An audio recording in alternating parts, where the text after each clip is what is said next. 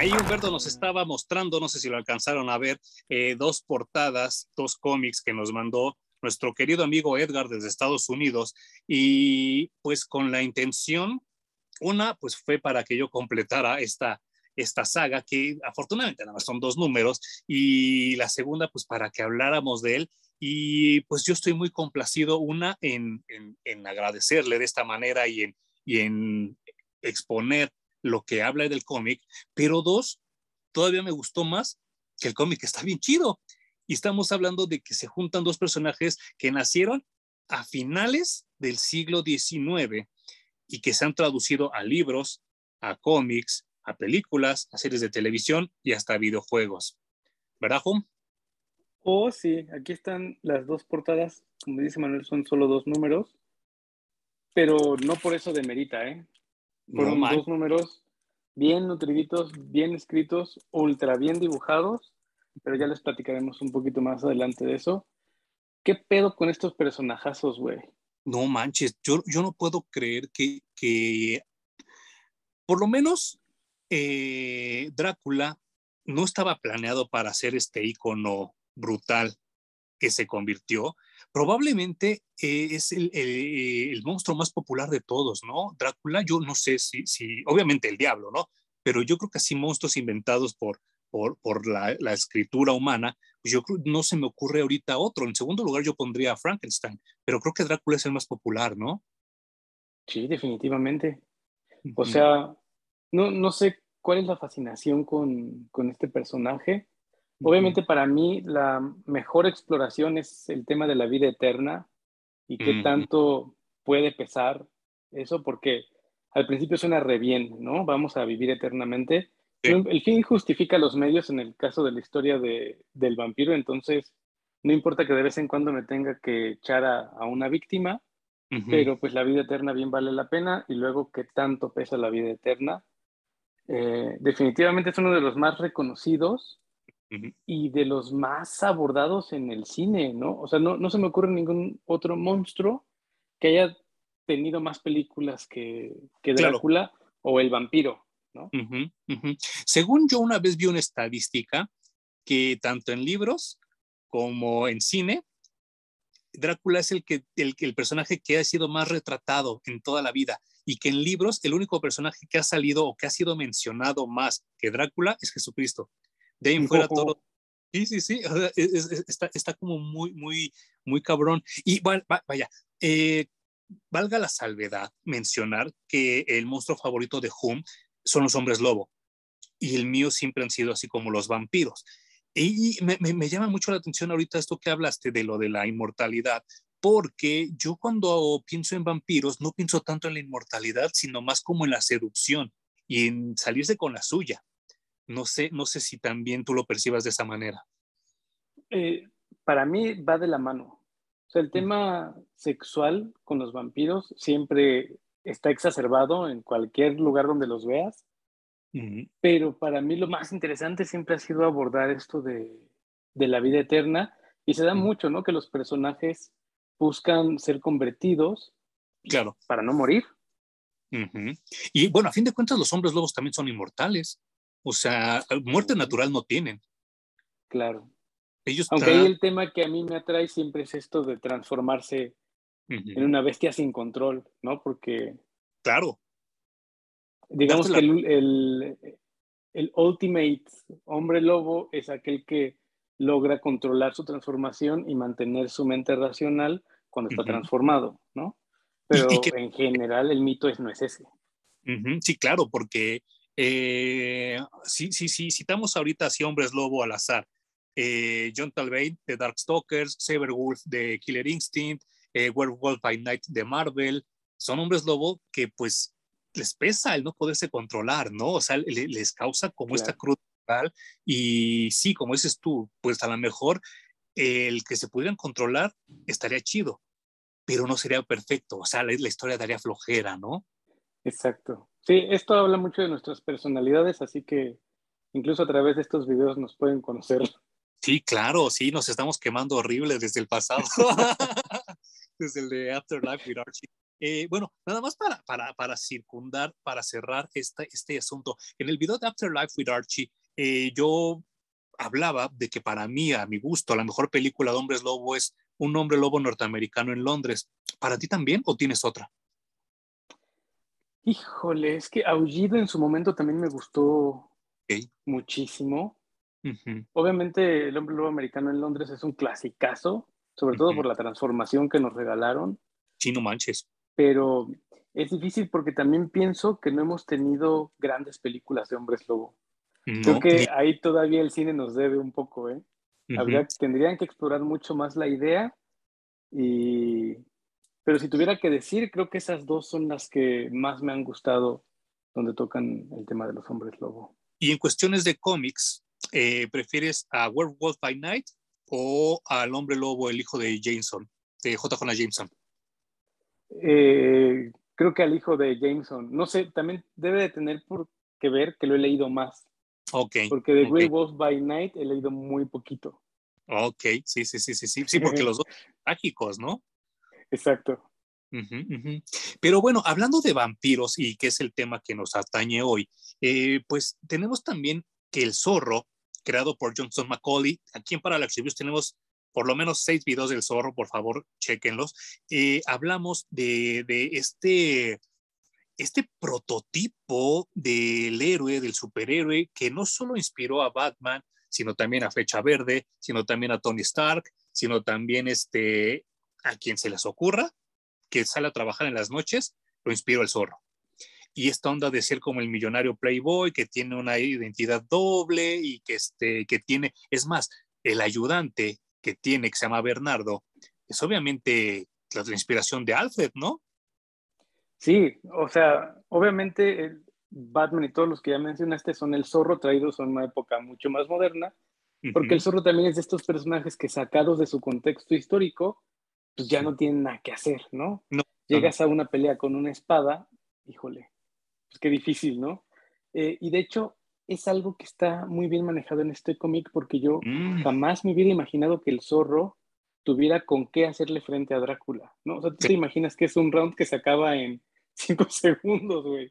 no, no tiene nada que hacer el zorro frente a Drácula, pero, puta, lo hicieron muy bien y, y no es que hayan, le hayan bajado los poderes a Drácula, porque muchas veces en los cómics pasa eso, ¿no? es a ver, quítenle dos rayitas de poder para que realmente pueda enfrentarse uno contra otro, pero no, efectivamente se enfrenta al Drácula sin quitarle nada de poder. Y, y, precisamente así eh, empieza el cómic, ¿no? Está el zorro y le están forjando una espada sagrada, ¿no? Con, con, con reliquias este, religiosas y con... Y con, alquimia. Sí, sí, sí. Yo alguna vez, un, un, maestro mío de historia del arte que se llama José Luis Venegas, que yo, yo estoy seguro que no, no ve mis videos, pero si algún día alguien que lo conozca lo ve, mándele este video porque fue de mis mejores maestros que yo tuve durante la licenciatura. Él nos daba historia del arte precisamente y cuando llegamos al tema del medievo y de las cruzadas y de todo esto, él nos llegó a comentar que tanto los árabes, bueno, no, perdón, estoy, estaría mintiendo si dijera los árabes, pero los británicos mandaban a hacer sus espadas a España que porque el acero en España y la manufactura de los espadachines o de los forjadores o de los herreros españoles era la mejor de todas. Era así casi casi perfecta porque eran espadas totalmente resistentes, eran espadas totalmente afiladas, balanceadas, digo equilibradas, no quiero oírme cholo, equilibradas y que este y que eran las espadas perfectas, las españolas, el hierro español como tal de aquí nos damos cuenta que así empieza la historia, porque están en Europa, ¿no? Y están así forjándole una espada, un, un español, al zorro, que también es otro español. Claro, y está muy chingón porque mientras este alquimista le entrega la espada, en su forja, como usa alquimia, se ven luces de colores extraños, no es el fuego que nosotros conocemos naranja y amarillo, pero los del pueblo como que dicen, ah, ese voy a hacer brujería, ¿no? Y cuando le van a tumbar la, la puerta, pues el zorro sale al quite y dice, pues yo estando aquí en España y habiendo aquí un molino de viento, me siento como Don Quijote.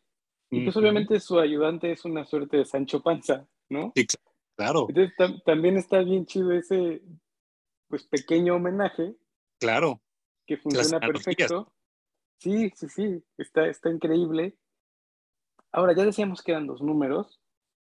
eh, tiene un chingo de texto y es un texto muy rico, funciona muy bien por los personajes que son.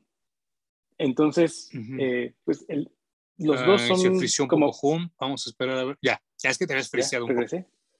Pues los dos personajes son bastante viejos y se han escrito pues libros, se han escrito muchísimas palabras de ellos y en este cómic en el que usan muchos textos para describir lo que está pasando, para describir lo que están pensando los personajes, funciona bien, no se siente pesado y es ad hoc a los personajes perfecto, que además hacen match con lo que tú decías, que el dibujo está de poca madre. E, e, esto yo creo que si yo lo pusiera en una corriente artística, podría hablar como del manierismo o del preciosismo. De verdad está muy cabrón. Ahora se utiliza mucho y muy al azar esta frase ya muy quemada de que si yo le pusiera pausa a esta película, podría imprimirla y hacer un cuadro de esto. Aquí creo que es real. Tú puedes agarrar cualquier página de estos dos cómics y colgarla en tu cuarto y sería un cuadro súper chingón, ¿no? Sí, a mí me recuerda mucho a Bernie Wrightson, por ejemplo, mm. que su ilustración era muy detallada, era anatómicamente ultra correcta, manejaba muy bien las sombras, las líneas las poniendo donde tenía que poner las líneas. Claro. Entonces, a ver, voy a, voy a buscar uno, no, ni siquiera lo tengo que buscar, o sea, en donde lo abras. Sí, no, no, no, no, no. Son unas viñetas y unas páginas tan bonitas. En este podemos ver un barco completito con el mástil, todo lo que debe tener un barco, completamente detallado y así son todas las páginas. O sea, es una chulada. Yo me he topado en, en mi historia leyendo cómics con muchos en los que ni te detienes tanto a ver el dibujo, ¿no? O sea, solamente lees rápido los globitos, te lo pasas, lees rápido y te lo pasas. Pero cómics como este, siempre te, te, detienes a ver, no manches, cómo lo hizo, o sea, cómo pensó que tenía que definir que los personajes iban aquí y además en esta posición, y luego el fondo que está súper bien trabajado, o sea, es una chulada ver este cómic. Y, sobre todo porque, como bien eh, anotaste hace rato, hace una conjunción perfecta con el texto, porque el zorro que dibuja es igual al zorro que yo toda mi vida me imaginé y al que llegué a ver yo en la serie de televisión y en las caricaturas, y Drácula es el que yo me imaginé cuando leí el libro, que no se parece nada ni a Bela Lugosi, ni a Christopher Lee, ni a, ni a John Carradine, pero es el del libro. Y eso me gusta mucho. Se parece al del libro. Sí, bueno, el zorro es un Don Juan, ¿no? es, es Clark Gable, es Tony Stark, es, Douglas Fairbanks. Es un galanazo, así, sin lugar a dudas. Y además todos los diálogos que le ponen, también es de, los ubicas perfecto en banda que está ligando. Y que está ligando a la, a la pura usanza de la vieja escuela, ¿no? Claro y la morra con la que está ligando también tiene sus, sus líneas perfectamente bien puestas y es un coqueteo no directo como al que estamos acostumbrados en el reggaetón, ¿no? un coqueteo así como más fino, más elevado. Claro. Y cuando la morra quiere terminar la conversación, la termina y el otro que es todo un don caballero dice, pero por supuesto, señorita, y vámonos cada quien por su lado. Entonces también la manera en que lo escribieron es una chingonería.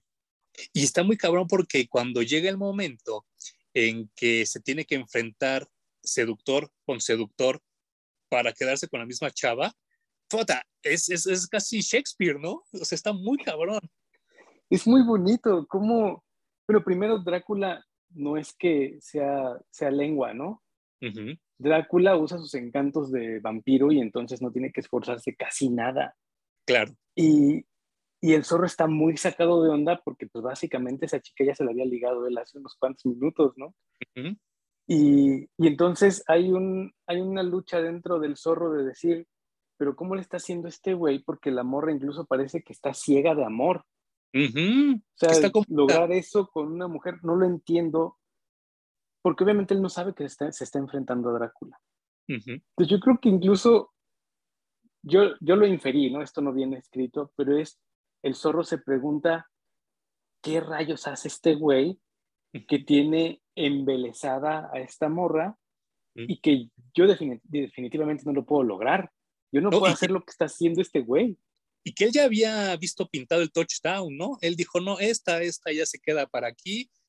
Y, se da cuenta de que no, y que está cabrón, ¿no? O sea, como que sí competir en ese aspecto con Drácula. Obviamente sí, como bien mencionas, con aspectos preternaturales, pero de todas formas el zorro se saca de onda, ¿no? Porque volvemos a lo mismo, eh, pues el zorro estaba acostumbrado a, pelear con el capitán monasterio, con la gente de la Guardia Española, con, pues, con políticos transas, con hacendados, pero nunca se había enfrentado a este tipo de amenazas, lo cual eh, tú, uno podría pensar que se sentiría como película de, de, de esas del santo, pero no, está muy bien cimentado y muy bien argumentado, ¿no?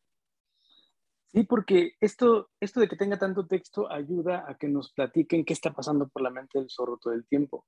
Y entonces eso ayuda a que nosotros nos, traguemos la historia de que efectivamente es Drácula, efectivamente es el zorro, y pueden coexistir y además tener una, una batalla seria, no, no de chiste, ¿no? Y obviamente también el zorro lucha con, no puedo creer que sea el personaje de leyenda que tengo enfrente. Eso también nos lo regalan los cuadritos de, escritura. Y tiene que pasar todo un proceso para que el zorro realmente se convenza de que con el que va a luchar y con el que está luchando en este momento es Drácula. Sí, claro. Y Drácula también tiene un proceso en nunca me había enfrentado a un mortal que fuera tan habilidoso y que me sorprendiera tanto. Sí, sí. Y, y, para Drácula sorprenderlo tanto es que le hagan un rasguñito en la piel, ¿no? O sea, Exacto. tampoco es que le voló un brazo o que lo tumbó de un golpe. El más mínimo rasguño para Drácula es, ¿qué pedo con este humano? Yo estoy acostumbrado a que nadie me toca, ¿no? Sí, claro. Y, y, y sabes que también eh, me, me, me, satisface mucho de, de la lectura, es que no te ponen a un zorro infalible porque si, si lo tradujéramos a, al Batman de ahora, seguramente Batman diría, ay, ya no, ya me acordé que traigo en el cinturón agua bendita, lo rocía y ya, le gana, ¿no? Bomba de ajo. Exacto, que eso creo que le ha restado mucho al Batman últimamente, al Batman que yo, yo conocí. Y como dices tú, esto, esto es un cómic, pero bien pudo haber sido un libro escrito o por Bram Stoker o por Johnson Macaulay y te lo creerías. Sí, no, no sé cómo lograron esto porque además, para ubicarlos un poco en contexto, este cómic salió cuando Superman estaba regresando de la muerte. ¿No? Por ahí de 1993, 94 debe de haber salido este cómic. Entonces, no es que tuviéramos historias tan sofisticadas. Claro. Eh, yo recuerdo el crossover este de Marvel contra DC, que fue así como, se cae que nos escribieron esto, güey. Y ya, ya hablaremos de él en, en enero, lo tenemos planeado, pero sí, sí, sí. Sí, yo también me quedé. Ay, güey. Y sin embargo, te encuentras con este tipo de genialidades en donde los crossovers funcionan bien. Eh, como tú dices, puedes estar leyendo una novela escrita del zorro contra Drácula o viendo una película, un storyboard en este, en este cómic y funciona muy bien, no, no sentí nada forzado, tal vez solo un momento en el que el ayudante de Drácula le empieza a dar pistas de cómo combatir al vampiro, al zorro, mm, pero que al fin de cuentas no es usado por el zorro. Toda esa información que el ayudante le dio, porque le menciona los ajos, le menciona las creencias eh, en Dios, y al fin en la batalla el zorro no usa nada de eso para, para vencer al vampiro, casi que lo vence por observación empírica. Ajá, ajá, eso también me gustó mucho, mucho, mucho. Porque además se, van a Notre Dame, ¿no? O sea, yo también pensé, casi toda la historia transcurre en un barco eh, que, va viajando hacia Europa, todos van a Francia. Entonces, todo, todo el primer número transcurre allí y yo dije, va a terminar allí porque, pues no me imagino cuánto dura un viaje en barco si el vuelo dura 14 horas, ¿no? Y no manches pero, pero no logran hacer que funcione, que la mitad de la historia transcurre en el barco y la otra mitad dentro de Notre Dame.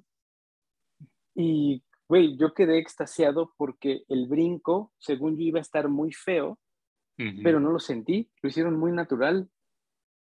Yo, recuerdo que la primera vez que leí el libro de, Drácula, que dicho sea de paso es mi libro favorito de la vida, eh, me llama mucho la atención que Drácula eh, está rodeado de, en el libro les llaman cíngaros, pero realmente es gente de Rumania, es gente gitana, y Drácula sabe perfectamente que les da su dinero para transportarlo de Inglaterra a, Estados Unidos y bueno, para la, abadía donde va a estar este Drácula, eh, pero sabiendo que en cualquier momento los gitanos lo pueden traicionar porque te, te lo dicen, los cíngaros es gente traidora y es gente que se vende al mejor postor y todo eso. Y literal es lo que pasa con lo que comenta Hum, porque al fin de cuentas, este cabrón le termina volteando la bandera a Drácula, porque ve que el zorro tiene la oportunidad de ganarle. Y entonces, eh, vaya, algo que no hemos mencionado, que el personaje de Carmelita es una mujer pues muy católica, como dirán ahora, es que es muy creyente, ¿no? Dice, es muy creyente. Y esta chava es, pues, obviamente es católica de las de antes y está muy emocionada porque va a asistir a Notre Dame, donde hay reliquias de la crucifixión de Jesús. Y entonces para mí me recuerda que esta película que, que, cada que hablo de vampiros me viene a la mente porque es creo que de las grandes de la vida, que se llama La hora del espanto donde hay una escena donde Charlie Brewster saca, saca una escena, digo una escena, perdón, una cruz para, para defenderse del vampiro y el vampiro la agarra y la derrite con la mano y se ríe y le dice, si no es con fe, no funciona. Entonces esto nos lleva mucho a la conclusión del cómic, ¿no? Qué chulada, güey, qué momentazo de película, qué bárbaro. En su momento me dio escalofríos. Sí, sí, sí, sí, sí, sí. Y, y de, aplausos de pie, güey, porque pues efectivamente el, objeto que puede por sí mismo, absolutamente nada. Nada. Es la fe que tú tengas, ¿no? Y pues el zorro tampoco es que se caracterice por ser un personaje muy católico. Entonces, tampoco muy conocedor de vampiros, como lo leímos en este, en este cómic. Y bueno, que estuvieran las reliquias, lo que había en Notre Dame como display era dos pedazos de la cruz de, en la que crucificaron a Jesucristo mm. y la coronita de espinas que y no Entonces, está muy chingón porque cuando está... Ah, también e, esa parte del cómic me gustó mucho, que el zorro traía un conflicto interno muy cabrón durante toda la historia, porque la morra perdió a su padre por una enfermedad en la sangre, y cuando el zorro, bueno, no el zorro, sino, ¿cómo se llama el personaje cuando no es el zorro? Don Diego de la Vega. Gracias. Don Diego le dice, no se preocupe señorita, yo la cuido todo el viaje. Y la morra está muy traumada con la muerte de su padre porque no pudo hacer ella nada por él. Y le contesta, es que nadie le puede prometer a nadie que lo va a mantener a salvo. Sí, no manches. el zorro después de que Drácula la muerde y la hace prácticamente su, esclava, eh, el zorro está muy conflictuado porque dice, es que yo no puedo creerme que no puedo proteger a alguien. Y que solo una ¿no? Claro, pero su, motivo de existir, de ser el zorro, es para salvar. Entonces, que no pueda salvar a esta morra le pesa un chingo. Cuando logra quitársela a Drácula y pasan cerca de la exhibición dentro de Notre Dame, la sombra de la corona de espinas le pega encima a, a, la morra y la morra le hace, ¡ay, la sombra me lastima! Entonces el zorro se le queda viendo así de, ¿qué? ¿Qué te está lastimando? ¿Qué sombra te lastima? Y cuando suma uno más uno, pues se da cuenta de que es la corona de espinas que le está dando. Y con eso finalmente sorprende a Drácula y lo mata, porque Drácula le dice, mientras, mientras le pone la, la corona de espinas, se empieza a quemar a partir de los pies, extrañamente, ahí sí como que estuvo un poco raro, pero se empieza a desintegrar de los, de los pies hacia la cabeza. Y mientras ocurre la desintegración, se avienta un speech con el zorro diciéndole, pues me la pelas porque sinceramente dudo que esto termine conmigo. Sí, sí, sí, porque todos sabemos, ¿no? Que Drácula, pues es, es, es como la maldad encarnada. Y entonces sí, el, el, liquidarlo es una solución temporal nada más. Y sí, el zorro lo sabe, Drácula lo sabe, pero de momento salvó a Carmelita. Y eso es lo que lo que, lo que vale en este momento, porque sí, eh, eh, eh, es más, yo recuerdo mucho que en un capítulo donde Buffy se enfrenta a Drácula, Buffy perfora a Drácula y entonces se está formando otra vez la neblina y Buffy le dice, ya, aquí tengo todavía la estaca, porque yo sé que tú siempre regresas.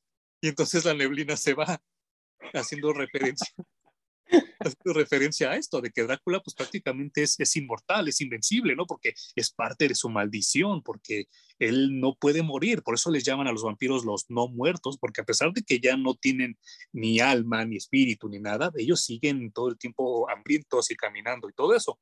Y vaya, perdón, ya les contamos el final, la escena final, pero es que de verdad eh, creo que vale mucho, mucho la pena el mencionarlo para que ustedes lo, lo lean, lo consigan, lo compren, porque sí, no es que vuelva, vuelva a lo mismo. Eh, creo, creo que en ese entonces Tops, y se lo comenté a Home detrás de cámaras, creo que Tops se tomaba muy en serio su trabajo y nosotros por andar en Marvel, en DC y en Image, no le hicimos caso en ese momento y creo que sí me da cruda moral, porque hicieron bueno, un, a ver si lo consiguen, ¿eh? No creo que sea fácil de conseguir estos dos tomos. Eh, sí es triste porque obviamente nos topamos, como ya dijimos, con una gran historia y con un excelente dibujo y no esperas que e, estas compañías, todo pues yo lo conocía porque hacía tarjetas coleccionables, ¿no? Sí. Entonces no te esperas que hagan tal calidad de cómic y además con dos personajes, con dos personajazos, ¿no? Que, que, nos han acompañado durante muchas, muchas décadas. Entonces sí es triste que, pues por falta de apoyo o de visibilidad, no se haya comprado lo suficiente para que siguieran con estos proyectos. Pero, pero pues también está chido llegar y descubrirlos ahora.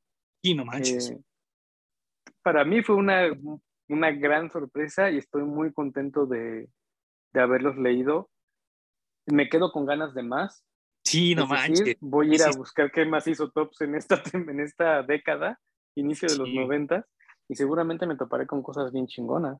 Después de esto, Tops sacó una serie regular, aquí la estoy mostrando, que se llamaba simplemente Zorro, y que pues también de repente se enfrentaba ya un poco más seguido a personajes como sobrenaturales. La calidad del dibujo se quedó, eh, la calidad de los escritos también. Eh, es más, hasta salió por ahí un personaje de una chica que se llamaba Lady Rawhide, que era como el zorro en mujer, y que era una chava que salía semidesnuda en el, en el viejo este. Y lamentablemente, como lo comentamos también en videos anteriores, en los noventas, si salía una mujer escotada en la portada, ya vendía. Y entonces llega el momento donde Lady Rawhide vende más que el zorro y le dan su propio título y bla, bla, bla. Y eso fue lo que acabó con, con esta gran, gran, gran este, línea de, de, cómics del zorro, porque pues todos nos fuimos más por el morbo noventero, ¿no? Como lo comentábamos con Lady Dead. Y pero ya después, ya de grande que leí yo Lady Rawhide de nuevo, pues también está chido, o sea, también tiene su onda así como, como western, como del zorro y todo eso. Sí, creo que está muy exagerado la, el ropaje porque está totalmente escotada para hace 200 años, pero eh, pues volvemos a lo mismo que comentamos con Archie, ¿no? Pues lo que vende es lo que vende. Sí, a fin de cuentas, también es difícil eh, imaginarse que el zorro actualmente pueda mantener una serie de cómics si no es con crossovers, porque volvemos al punto de que es de época, eh, a mucha gente ya ni le interesa, mucha gente ni sabrá quién es el zorro, güey, honestamente. Para empezar. Al, menos si tienes de 20 años para abajo, el zorro, ¿qué? Si es que te tocó de refilón Antonio Banderas, pues bueno, sabrás. Sabrás quién es el zorro, pero si no, ¿qué, güey? Yo no he visto nada después de eso. No, yo tampoco, ¿eh? Y es muy lamentable porque creo que la primera de Antonio Banderas es una gran película del zorro y la segunda es un churrazo de miedo que creo que le hizo más daño al personaje. Yo, eh, algún día, Jun y yo hablaremos de esto, de cómo los hijos de los personajes arruinan a los personajes. Y si ahí ya salen los hijos del zorro y se vuelve una mamada, ¿no? Ya se vuelven como, este, pues como los picapiedra, ¿no? Cuando crece Pebbles y Bam Bam, y sí lo echan a perder de manera muy horrible. Y me, me da, me da gusto que, que, que te haya agradado la lectura y coincido contigo que es muy lamentable que solo en crossovers el zorro se pueda como cimentar, como levantar. Y si me lo aceptas ya más adelante, eh, me gustaría que leyéramos El zorro de Dynamite, que me parece como bastante aceptable porque ellos hacen lo mismo que hicieron con The Shadow y con Green Hornet, que ya los enseñamos, y sacan uno que se llama Zorro Year One, lo cual me parece a mí genial, pero hay un crossover que también espero que luego Jumi y yo lo analicemos, que se llama La muerte del zorro, y es cuando el zorro conoce al llanero solitario. Y por cuestiones sí, por cuestiones cronológicas, ya el, llanero solitario conoce un zorro muy viejo, porque obviamente las épocas no coinciden. Y aquí lo tengo y ya espero que, a ver si en noviembre nos da un poco de tiempo y si Hum lo, lo acepta, pues nos lo echamos, ¿no?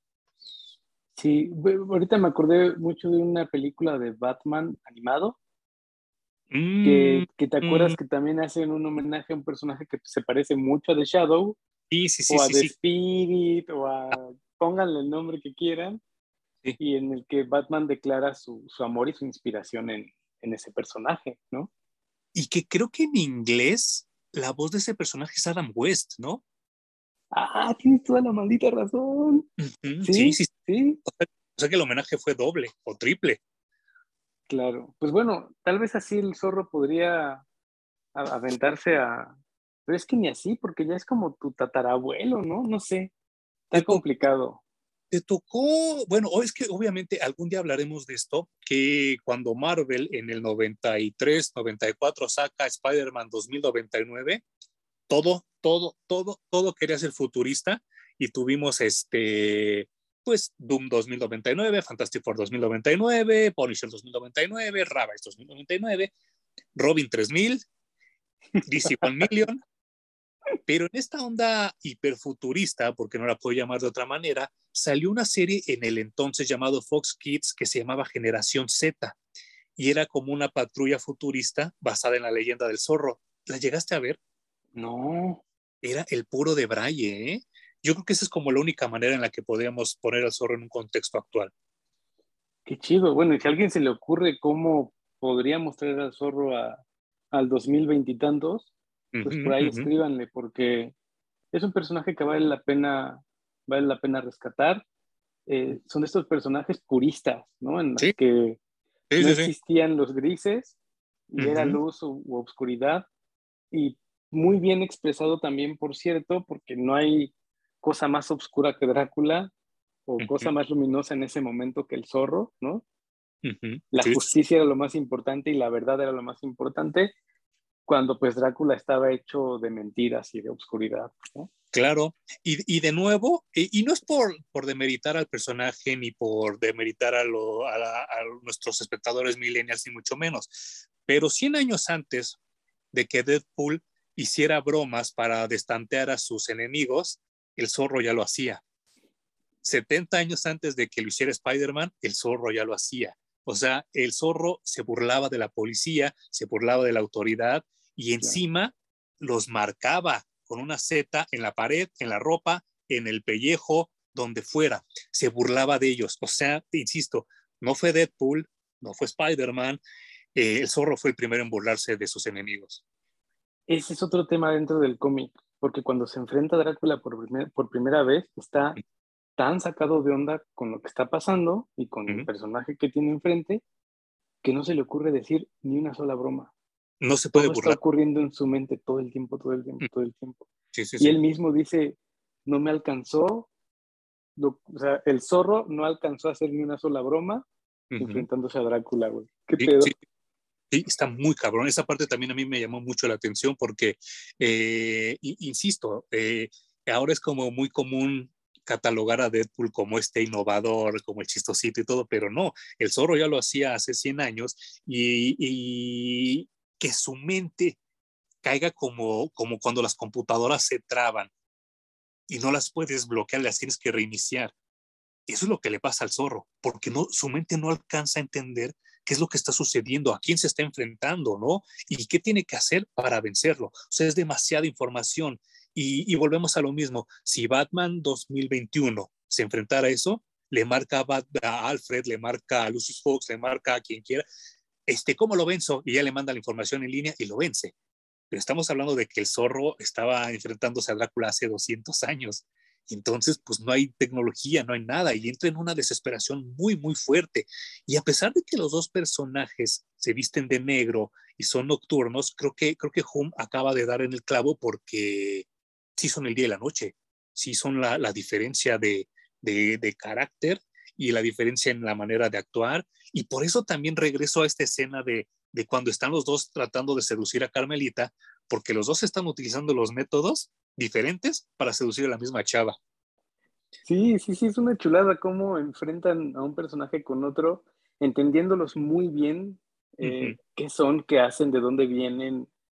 Eh, todo esto que les platicamos parece un chingo, pero son dos números. Dos números, no manches. Dos benditos números, o sea, qué, bien hecho está este cómic, güey, porque hemos leído cosas de seis o doce números que no dicen nada y este vato con dos dijo muchísimas cosas, eh, ahonda mucho en ambos personajes, nos cuenta pues cosas nuevas. Para mí esto de del zorro frente a lo paranormal, yo nunca lo había leído, siempre había sido el zorro en sus aventuras normales.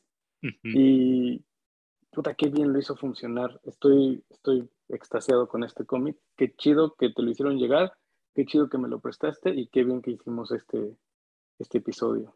Sí, mi querido Edgar González, que fue el que nos lo mandó desde, desde South Dakota, eh, le agradezco mucho de nuevo, ya lo había hecho yo en, el unboxing y en el, y en el video donde yo, yo hablé de él, se, se lo agradezco de nuevo.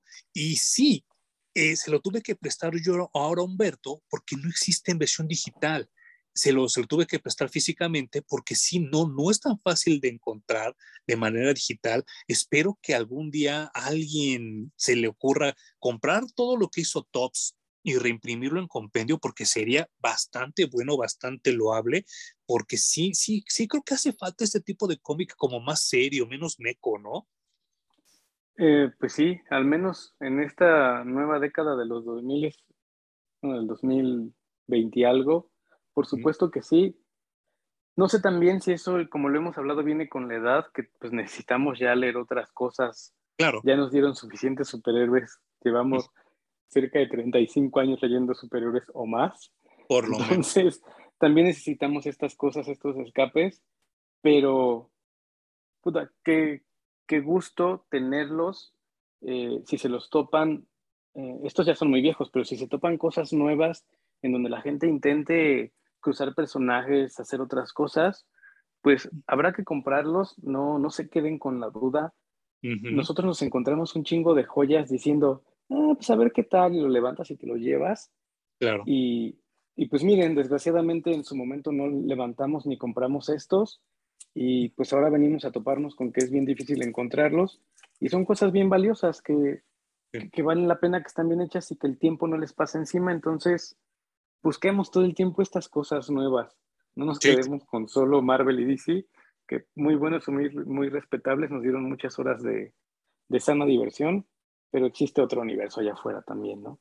Y hablando de eso, no quisiera meter el dedo en la llaga, pero ya que estoy ahí este, sacando el, el, mis videos de, del mes del horror, donde hablo de cine mexicano de horror, eh, insisto, no es por, por burlarme, no es escarnio, no es por meter el dedo en la llaga al cine mexicano, mucho menos al cine mexicano de horror que tanto disfruto, pero obviamente el, el, escritor es, es el primer factor. Pero ¿qué factor tú crees que influya para que jamás se haya podido contar una historia así con el santo? Me parece una cosa terrible y horrenda porque alguien reimaginando al personaje del zorro y que viene el zorro a México y se topa con el santo, ¿cómo no ha ocurrido? ¿Cómo a nadie, a nadie le ha surgido la idea de hacerlo? Ahora se, no sé, me parece imposible. A alguien tendría que le ocurrido antes, porque además es un personaje que funciona de a todísima madre, ¿no? Con las luchas, con los monstruos, eh, el cine mexicano de terror, si ustedes lo han revisitado, incluso cuando era en blanco y negro, tiene unas películas geniales y tiene unos monstruos. Y, bueno, hasta el, trabajo de maquillaje se me hace bastante bueno. Los guiones son increíbles y personajes como el zorro caben muy bien. Em, tal vez es esto de que no sueltan a los personajes de manera que pueda sacarlos de su contexto original y llevarlos a otras latitudes, porque no solo el zorro, los personajes con los que ya hemos estado tocando en los, en los videos como Dick Tracy, como el avispón verde, si cruzaran la frontera también generarían historias muy chingonas porque son otros villanos a los que se tendrían que enfrentar. Siempre son los mismos en Estados Unidos.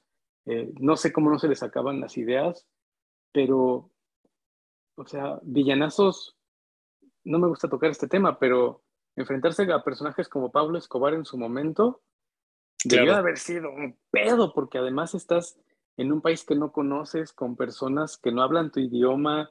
Entonces, enfrentarlos a esas cosas debe ser historias bien interesantes y que nadie ha explorado. Y, y, y, yo también creo que uno de los problemas más grandes que tuvo el santo, ya después de, de siete años de El mes del horror, donde reseño películas de, horror mexicana, creo que el, el, gran problema del santo es que le copió mucho a James Bond, de sacarse todo de la manga, ¿no? Y que el santo era todólogo. O sea, lo mismo se enfrentaba a Drácula que a los secuestradores, que a la hacha siniestra, que al hombre invisible. Entonces no tenía como esta onda de de ser como más humano.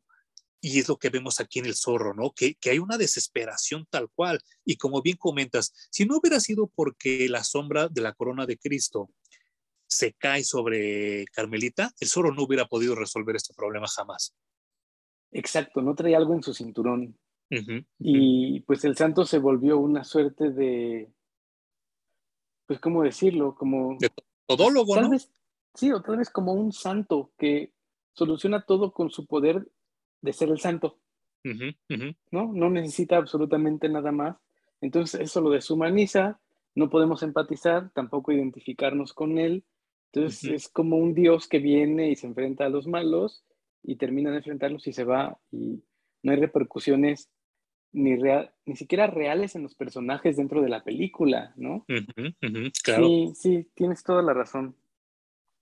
Muy bien. Pues algo más que quieras platicarnos de este cómic, mi querido Juan.